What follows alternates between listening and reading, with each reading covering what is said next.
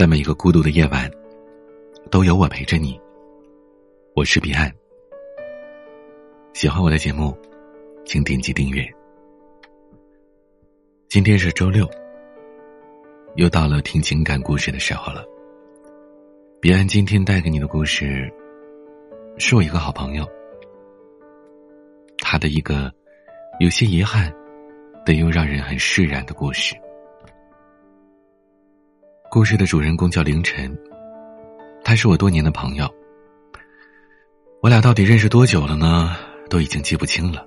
总之就是，我们无论何时的记忆里，都有对方的存在。他人生当中所有的转折点，也都能找到我，而我，也一样。凌晨经常跟我开玩笑，他说：“哎，彼岸，你要是个姑娘，咱俩肯定就凑一对儿啊。”太熟了，我说，那可未必，再熟的人也会错过吧。凌晨就不再说话了。他是明白我的意思的。在凌晨的人生当中，能和我相提并论的还有另外一个人，是一个女孩，她叫段夏。凌晨是一位话剧演员，用他自己的话说，就是饿不死的戏子。而段夏跟凌晨是同一个话剧院的，凌晨的资历更老一点，在话剧院已经待了五六年了。段夏去剧院的时候还是一个刚毕业的大学生。段夏是一个特别漂亮又很特别的姑娘。凌晨说，初见段夏的时候，他愣是没看出来段夏是男是女。他打着耳钉，留着短发，穿着一件小皮夹克，活脱脱一个帅小伙儿。但是，一开口说话，却把他给惊了一下。原来是一姑娘啊！凌晨问段夏：“哎，你怎么这身打扮？喜欢呀，不行吗？”段夏有点不屑的看了凌晨一眼。凌晨贱兮兮的凑过去问段夏：“哎哎哎哎，你是不是那个哪个？”哎呀，就是那个呀，就是，你是不是不喜欢男的呀？滚，关你屁事儿！段夏没好气的扔下一句话就走了。也是从那时候开始，凌晨断定段夏肯定对男人没兴趣。虽然第一次见面两个人不算愉快，但是并不妨碍两个人成为了最好的朋友，好到凌晨夏天穿着裤衩光着膀子找段夏玩儿。而段夏也总是搂着凌晨，让他请吃火锅。凌晨是北京人，又是单身，自己住着他爸给他买的三室一厅的房子。凌晨他爸是开公司的，家境优越，而段夏不过是刚毕业不到一年的小北漂。俩人成了哥们儿之后，凌晨跟段夏说：“哎，你要是不嫌弃，就搬我这儿来，在外面租房子多贵啊。”我这儿也不要你钱，给我洗衣服就得了。段夏本想着一拳头捶过去，但转念一想，这样可以省下一大笔的开销。他刚毕业，本来就没什么积蓄，不过是帮他洗几件衣服而已，这买卖怎么算都划算。于是就这样，凌晨跟段夏住到了一起。不知道为什么，我提到“住到一起”这四个字的时候。总是莫名的兴奋，但实际上，两个人一直都是井水不犯河水的。凌晨喜欢的姑娘是那种长发飘飘、身材曼妙的，段夏这种柴火妞一样的假小子根本就不是他的菜，所以凌晨才肯让段夏搬过来。他说：“有段夏在，起码还能照顾烂醉时候的自己。”而他呢，也不会因为醉酒对段夏图谋不轨。毕竟在凌晨眼里，段夏跟我的性别是一样的。他见段夏只有义气，没有欲望。我说：“凌晨呐，你这嘴可真是够损的。”但是，凌晨对段夏也是真的好。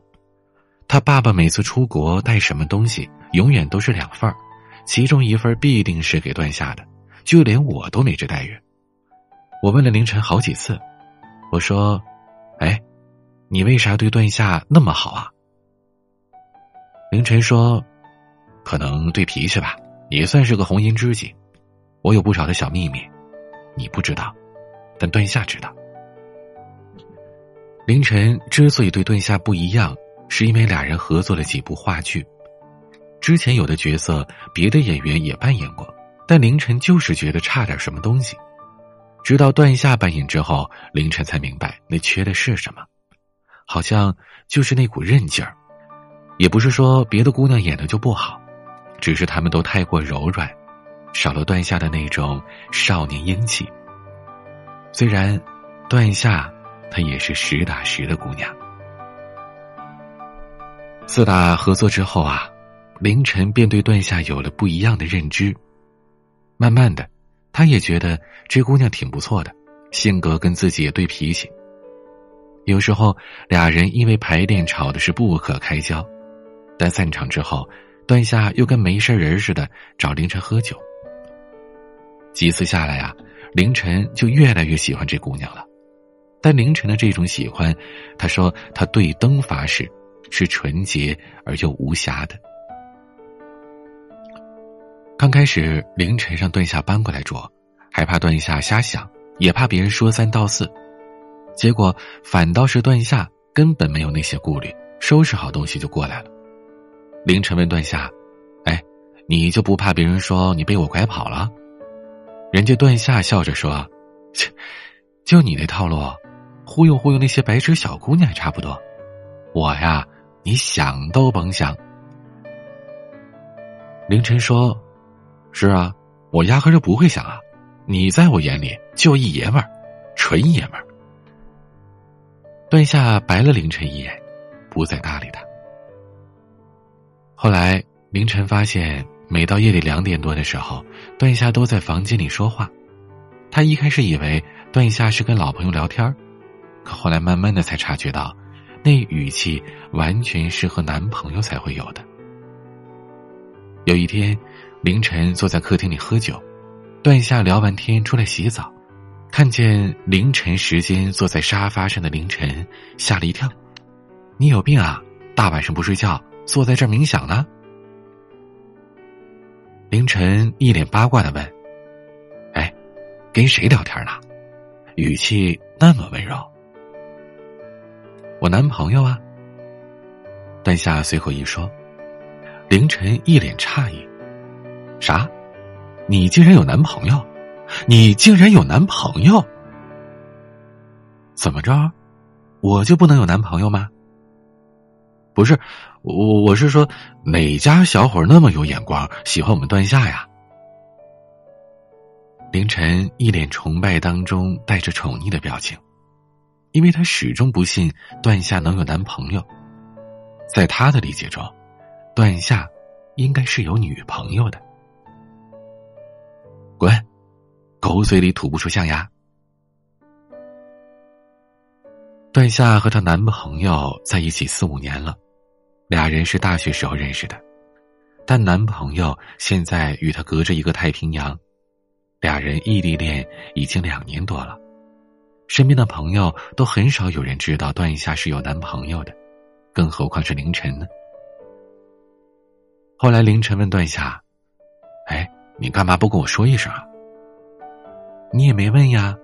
再说了，跟你有什么好说的？自从凌晨知道段夏有男朋友之后，反而是比之前更释然了。他知道自己的菜不是段夏，也知道自己不是段夏的菜，所以两个人能够肆无忌惮的聊天、喝酒，一起打游戏，半夜穿着拖鞋出去吃火锅。凌晨的手机里有一堆照片，其中跟段夏的合影就占了百分之六十。凌晨也谈了几个姑娘，总是有姑娘看着照片里的段夏问：“这谁呀？”段夏总是很坦然的说：“那是我兄弟，虽然是一姑娘，但我们是纯粹的革命友谊。人家自己也有男朋友。”被凌晨这么一说，那些姑娘都觉得他俩可能是真兄弟吧，就没有别的可能了。时间长了，段夏的男朋友。也知道段夏住在这儿，还和凌晨开视频聊了很久。最后，他拜托凌晨帮忙照顾一下段夏。凌晨满口答应的说：“没问题，自家兄弟的事儿就是我的事儿。”凌晨经常带着段夏参加各种活动，有他朋友的，也有他女朋友的。总之，他走到哪儿都有着段夏的身影。时间长了，也不免有些闲言碎语。但段夏跟凌晨压根儿不理会。因为他俩知道，除了彼此臭味相同，他们根本没有别的感情。后来，凌晨跟女朋友分手，把自己关在房间里喝酒买醉，半死不活的。剧院的演出他也不去参加，无限期的请假了。后来，段夏实在忍不下去，他跑进凌晨的屋子里，一杯冷水泼了过去，说：“不就是分手吗？至于吗你？”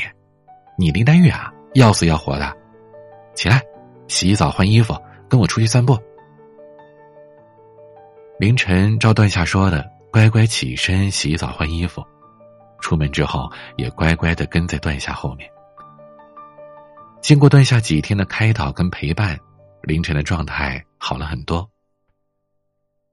凌晨跟段夏说：“那姑娘，我是真心喜欢。”可谁想到，人家在半路上就转了弯，这段感情也就半途而废了，多让人难受啊！段夏笑呵呵的说：“亏你还久经情场呢，这一点道理都不懂。你对人家来说，就像是一个口渴的人看见了半杯水，人家喝了你这半杯水，他不解渴啊，那不转身，难道跟着你渴死吗？”凌晨后来想了很久很久，段夏说的这段话，他终于想明白了，感情有的时候就是这么让人绝望。你这边正燃起熊熊烈火，准备燃烧一次，对方却端着一盆冷水泼了过来，跟你说：“不好意思啊，我先走了，你这堆火我先灭了，免得你再烧的是粉身碎骨。”其实想一想啊，一个直接拒绝你的人，反而是在救你。最怕那些嘴上说爱你的人，他背地里却偷偷的给你降温。等你走了，你的火也灭了，对别人再也热不起来了。凌晨没有想到，段夏虽然年纪比他小几岁。但对待感情的事情，比他这个叱咤多年的老司机还看得透彻。从那之后，凌晨更是对于段夏唯命是从，活脱脱的一个小跟班。凌晨，他不止一次的带着段夏回家。凌晨的爸妈一开始啊，还以为是儿媳妇儿，但后来看得出来，两个人就是要好的朋友而已。凌晨的妈妈很喜欢段夏，非要认段夏为干闺女。但被凌晨给搅和了。段夏看着凌晨天天下班之后都窝在家里打游戏，也有些同情他，便给凌晨安排了几次相亲。那些姑娘都是凌晨喜欢的类型，长发披肩、长腿细腰、皮肤好的。可每次见了面之后，凌晨总是跟段夏说：“嗯，好是好，但就是感觉差了点什么。”段夏问他差什么？凌晨也说不上来，就说是觉得不自在，感觉两个人心里总像是隔着点什么东西。虽然凌晨的相亲以失败告终，但没过多久，他自己就谈了一个新的女朋友，还带来给段夏看。饭桌上，段夏说：“姑娘，你记住了，这一孙子心口不一，嘴上说不想你，其实早就想你想的都不行了。”他要是说不生气，其实已经快气炸了，你自己多注意点啊。凌晨嘻嘻哈哈的说：“嘿，段夏，你还真了解我，比我妈还了解我。”段夏白了他一眼说：“就你那点小套路，在我这还真是小儿科，你认真点对人家，别再玩砸了。”凌晨使了一个眼色，两人相视一笑。活像两个心怀不轨的混蛋。凌晨心里也想过，段夏也许是这世界上最了解他的人吧。但再了解，又有什么用呢？凌晨自从交了新女朋友，回家的次数便少了很多。段夏仍旧每天按时去剧院排练、演出，只是凌晨找他玩的次数比以前少多了。他也能理解，毕竟人家谈恋爱了嘛。有一次凌晨回家，发现段夏把自己关在屋子里。除了吃饭、上厕所之外，基本不出来，也不跟他说一句话。凌晨趴在段下门口听，里边似乎传来了阵阵的哭泣声。凌晨隔着门小心的问：“哎，你没事吧？谁欺负你啊？”不一会儿，里边的段夏说：“请你滚开一会儿，好吗？”于是凌晨就坐在段夏房门的门口，段夏在里边哭，他在外面陪着。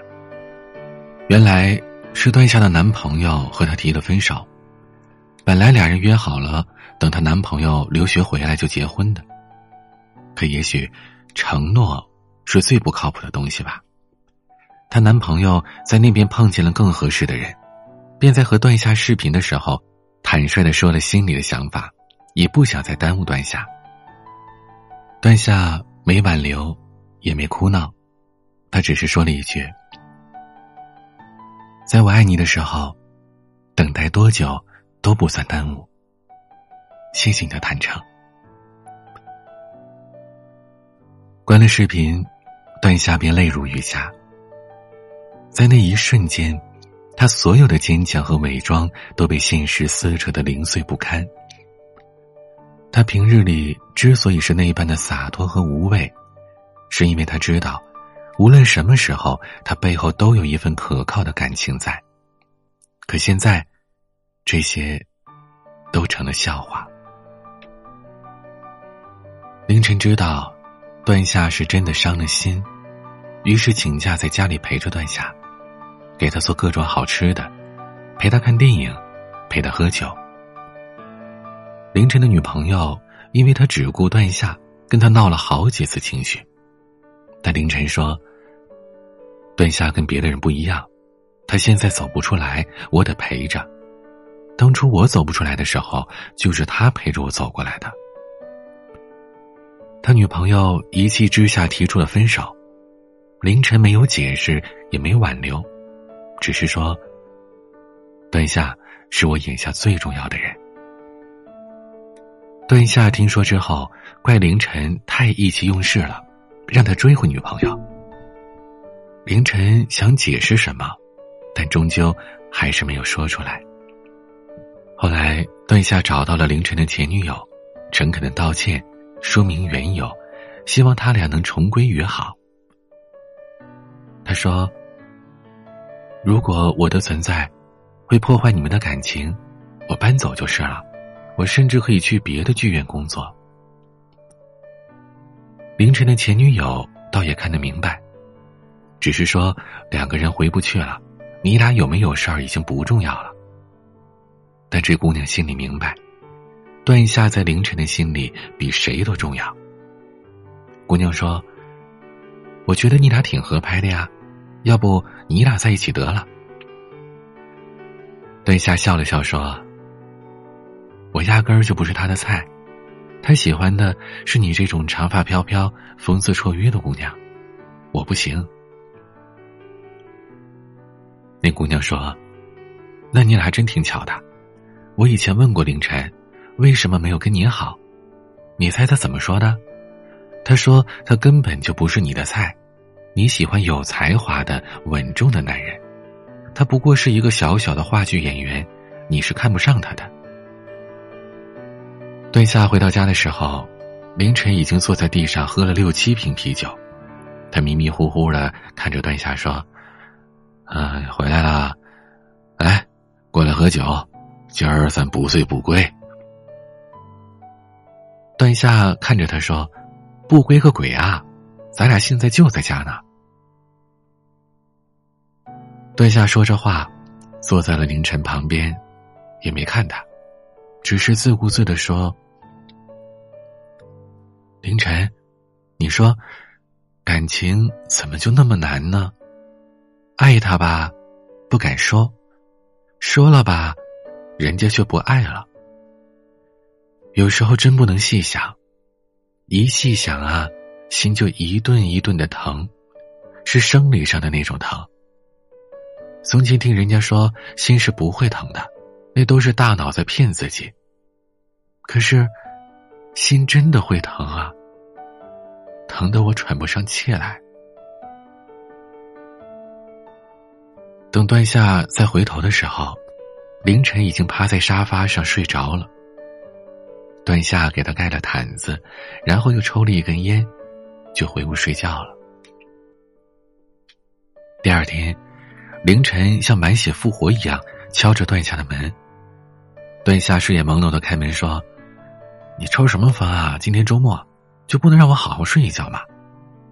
哎，段夏，赶紧走！今天国展中心有演出，黄梅戏《梁山伯与祝英台》，今儿是我最喜欢的两个演员，赶紧麻溜穿衣服跟我走啊！好不容易搞到了两张票呢。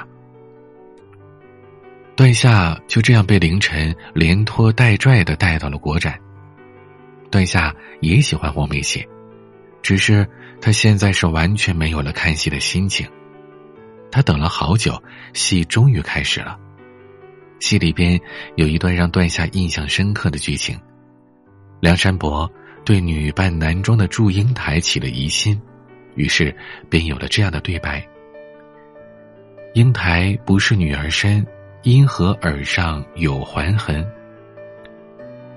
祝英台说：“耳环痕有原因，梁兄何必起疑云？村里酬神多庙会，年年有我伴观音。梁兄做文章要专心，你前程不想想拆群。”梁山伯回应道：“我从此。”不敢看观音。随着一首悠扬婉转的《梁祝》小提琴曲，演出结束了。在昏暗的灯光下，两个人谁都没有说话，只是段夏不知道凌晨早已经泪流满面，而段夏又何尝不是呢？俩人都趁着对方没注意的时候，快速擦干了眼泪。随后，便说说笑笑的起身走了。在回去的路上，段夏问凌晨：“为什么带我来看这个呀？”凌晨说：“嗯，不为什么，就是喜欢。”嗯，是挺好的。后来，段夏还是走了，去到大洋彼岸进修，跟凌晨隔着一个太平洋。俩人偶尔视频通话，互相调侃。后来因为段夏学业忙，凌晨的演出活动又多，再加上时差的关系，两个人的联系渐渐的就少了。其实感情就是这样，在一起的时候时常联络，时常陪伴，总是热热乎乎的。但只要相隔两地，再热烈的感情也会逐渐变凉。更何况还隔着一整个太平洋呢。凌晨仍旧会怀念段下在的那些日子，段夏陪着他半夜出去吃火锅，跟他侃各种话题，时不时的骂他一两句，他还特贱的把脸贴上去，表示骂的不够狠。他翻着手机里的照片，自己跟别的姑娘的照片拍的又删。唯独跟段夏的那些照片，他一张都不舍得删。后来，他又遇到了很多别的女孩，但他总是说，还是差了点什么，总是觉得哪儿不对。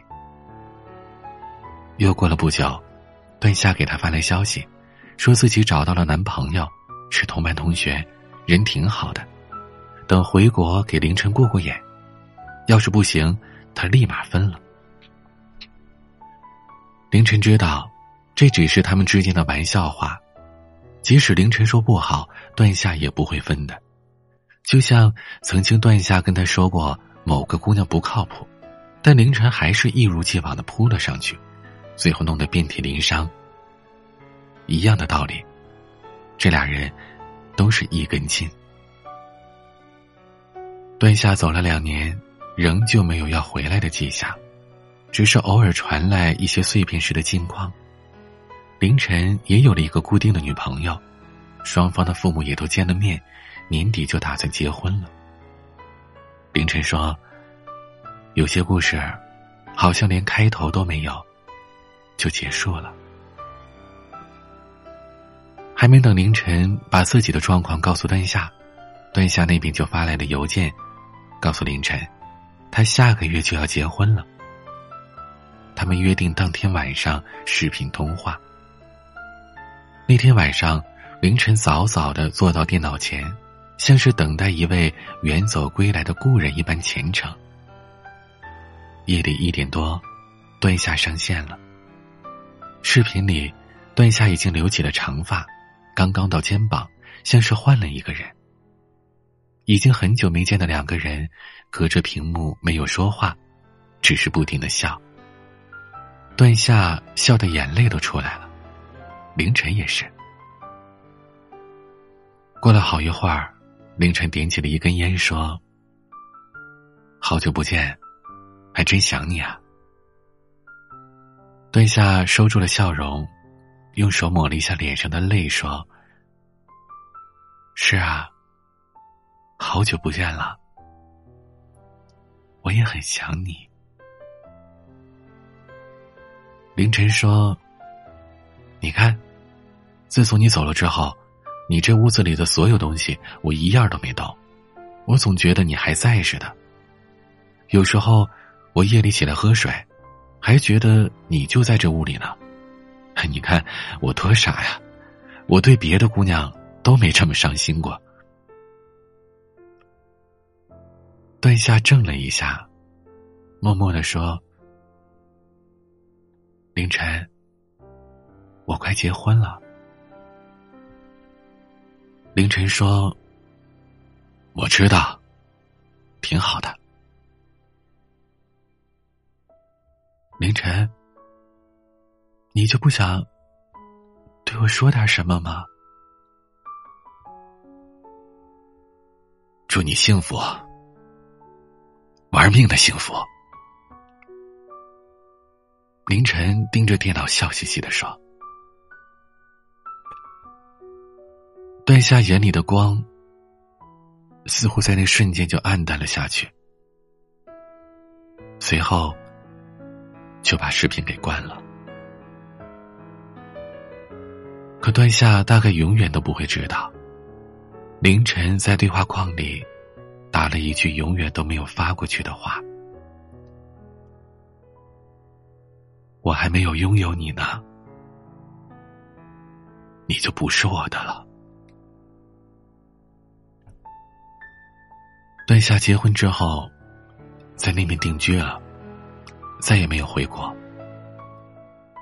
凌晨跟段夏也不再视频，只是通过文字来保持联系。有一次，凌晨跟段夏说：“你还记得咱们之前看的那场黄梅戏吗？”段夏说：“记得呀，可我后来再也不敢看了。”凌晨问他：“那你看懂了吗？”段夏过了很久才回复：“懂了。可有什么用呢？梁山伯不懂啊。”凌晨本来想回复说：“我懂啊。”可后来想了想，还是删掉了。他觉得再说什么。都已经没了意义。我问凌晨：“那场戏究竟演的是什么意思呀？”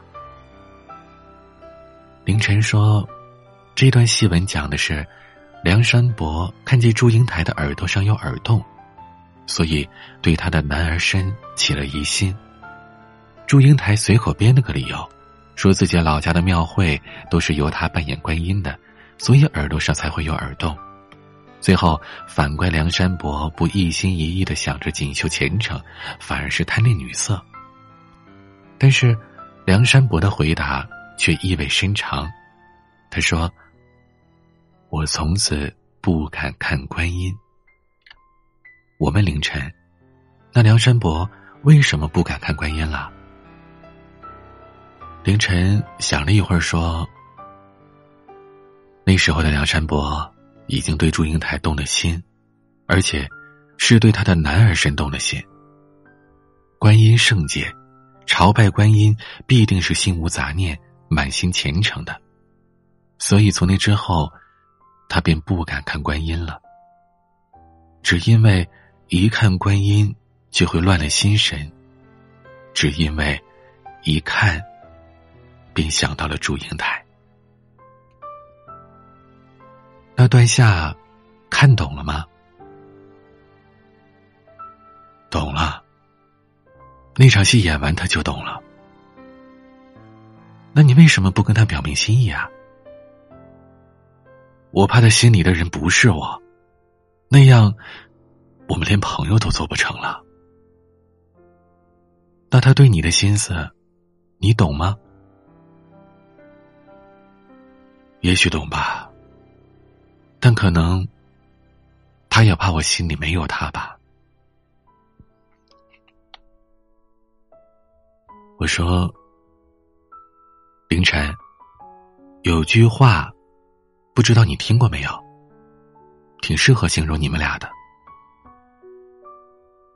什么话呀？他曾经以为你是一心取经的唐僧，前程似锦。”他追不上你，你以为他是盘丝洞里的妖精，人妖殊途，你留不住他。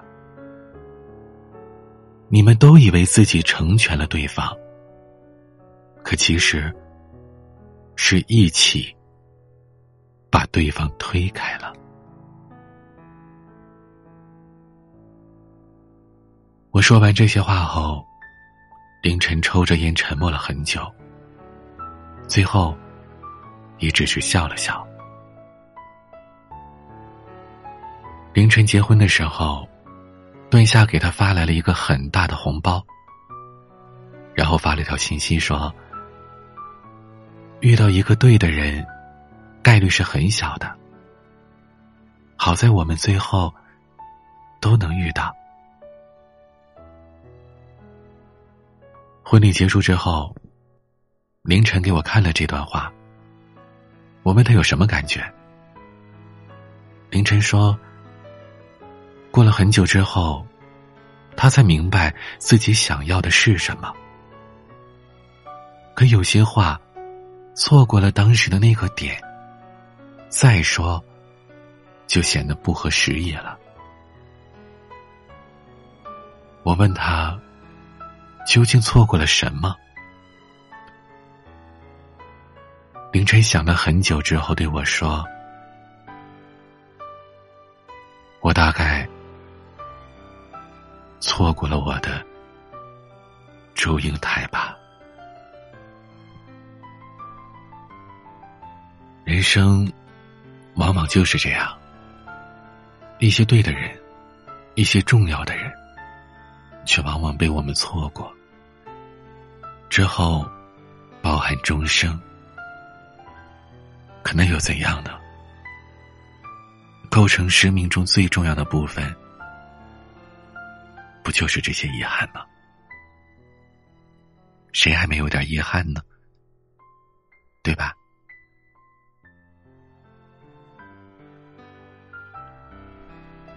我是彼岸，你生命中的遗憾是什么呢？让你觉得错过的那个人，又是谁呢？可以把你的故事告诉我，在节目下方评论区留言，或者添加我的私人微信号“彼岸幺五零八幺七”，彼岸拼音的全拼加上数字幺五零八幺七就可以了。也可以关注我的微博、抖音公众号，都可以搜索 DJ 彼岸。很多朋友说，我们节目当中的歌曲很好听，希望能建立一个歌单。彼岸最近在网易云上建立了一个专属歌单，专属于我的粉笔们，属于你。你可以在网易云上搜索 “DJ 下横杠彼岸”，在我的 DJ 彼岸的中间加上一个下横杠，头像是只猫的那个，就是我了。记得关注我哟！每个夜晚都用声音陪伴你。我是彼岸，晚